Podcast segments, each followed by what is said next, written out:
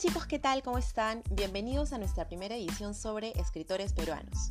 El día de hoy hablaremos sobre la autora Jennifer Thorndike.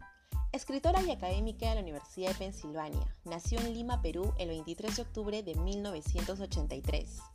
Viene de una familia de clase media con apellidos ingleses. Desde muy joven se apasionó por la escritura, aunque por un género único, la poesía.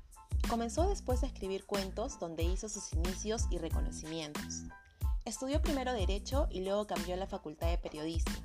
Se doctoró en estudios hispánicos en la Universidad de Pensilvania, Filadelfia. Su esposo es Francisco Ángeles, peruano y también escritor. Ha publicado las novelas Esa muerte existe, Literatura Random House en el 2016, Ella en el 2012, reeditada en el 2014, los libros de cuentos Cromosoma Z en el 2007, que cabe resaltar que es uno de sus primeros libros. Antifaces en el 2015. Sus obras se basan en temas sociales trágicos e incómodos que incitan al lector a darse cuenta de las cosas, temas de los que no siempre quiere hablar. Ha recibido influencias literarias como la de Hermann Haas, que fue pieza clave para la orientación de sus obras y los temas que en ella abarca, con su libro El lobo estepario.